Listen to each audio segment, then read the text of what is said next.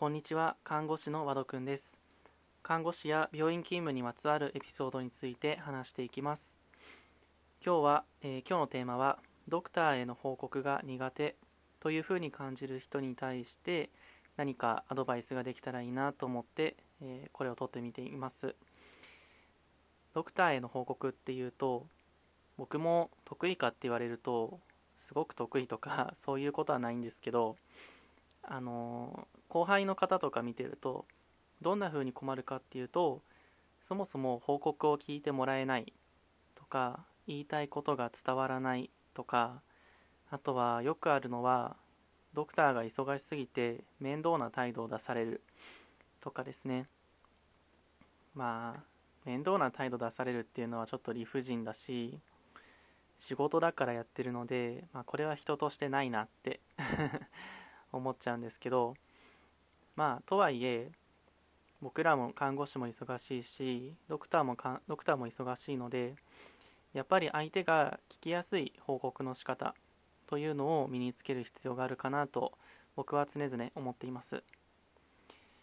で、えーと、僕なりに工夫している点がありまして結論から言うと大事なことというのはまず何が問題になっているかということから伝えようというところですね。何が問題になっているかが相手は知りたい情報です。具体的には、えーと、S バー S バーというのを聞いたことある方多いかなと思うんですけども報告の組み立てですね。枠組みがあるので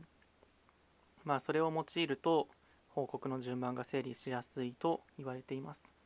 研修で教わる方も多いのかなと思いますがまあ何でもいいんですけど伝わる話し合いになっていればそれでいいかなと僕は思っています。S はというのを僕も最初は意識していましたけどまあ日本語でちょっと何て言うんでしょう僕の頭の中での枠組みは何が問題か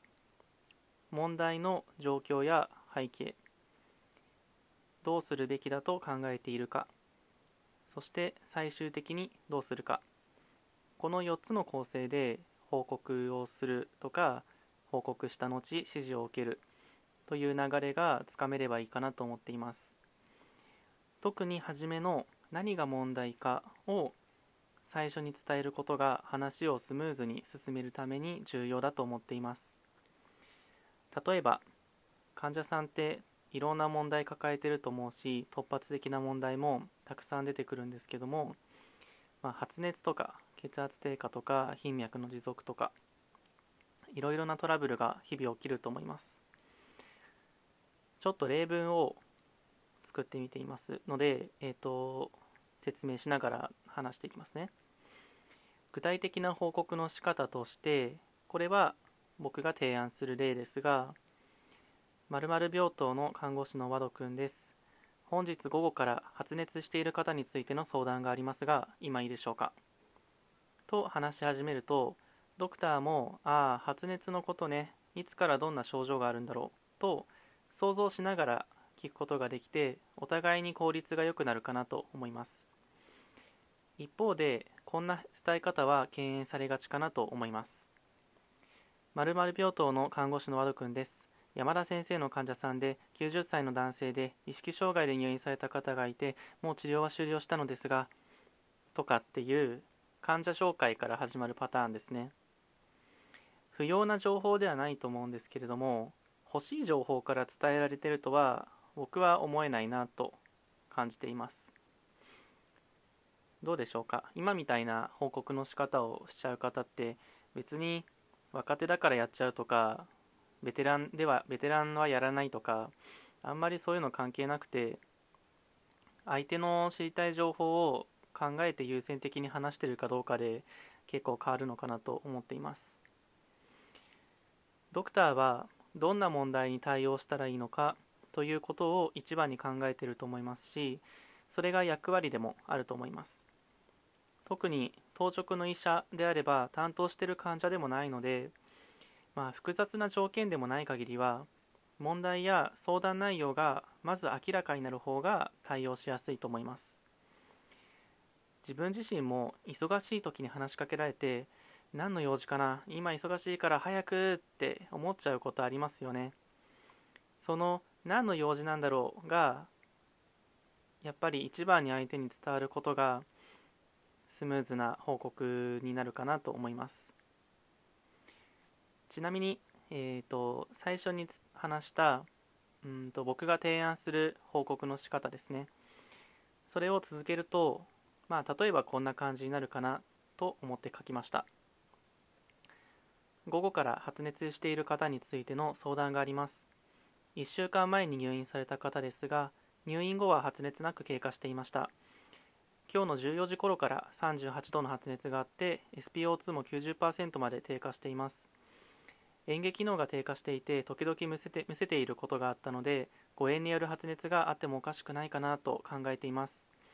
何か検査の実施をしますか？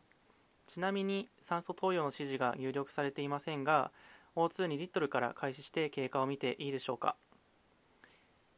例えばこんな感じですかね。まあここまで話さなくても今から診察行くねという流れになったなったりするのがまあ普通かなと思います。さっきの山田先生の患者さんでとか あってもいい情報だけど正直この例文に追加する余裕ないかなと思います。山田先生とか90歳の男性とかまあ別にあのいらない情報じゃないけど必要なものから伝えていくと僕はちょっとこの辺は省いてもいいかなって感じています。それくらい何が問題かということに焦点を当てて伝えることは重要ということですね。よって、えー、報告したいことや相談したいこと確認したいことの中心である何が問題かを明らかにした上で連絡をするようにしましょう。そのためには目の前の状況を自分なりに整理したり要約する能力が必要だと思います。必要な情報や大事な情報というのはドクターからも当然聞いてくれます。なんで完璧に伝える必要はありません。ただなるべく精度の高い報告のためには今回のような、まあ、今回の僕の例文ですね。のような内容を真似ると良いかなと思います。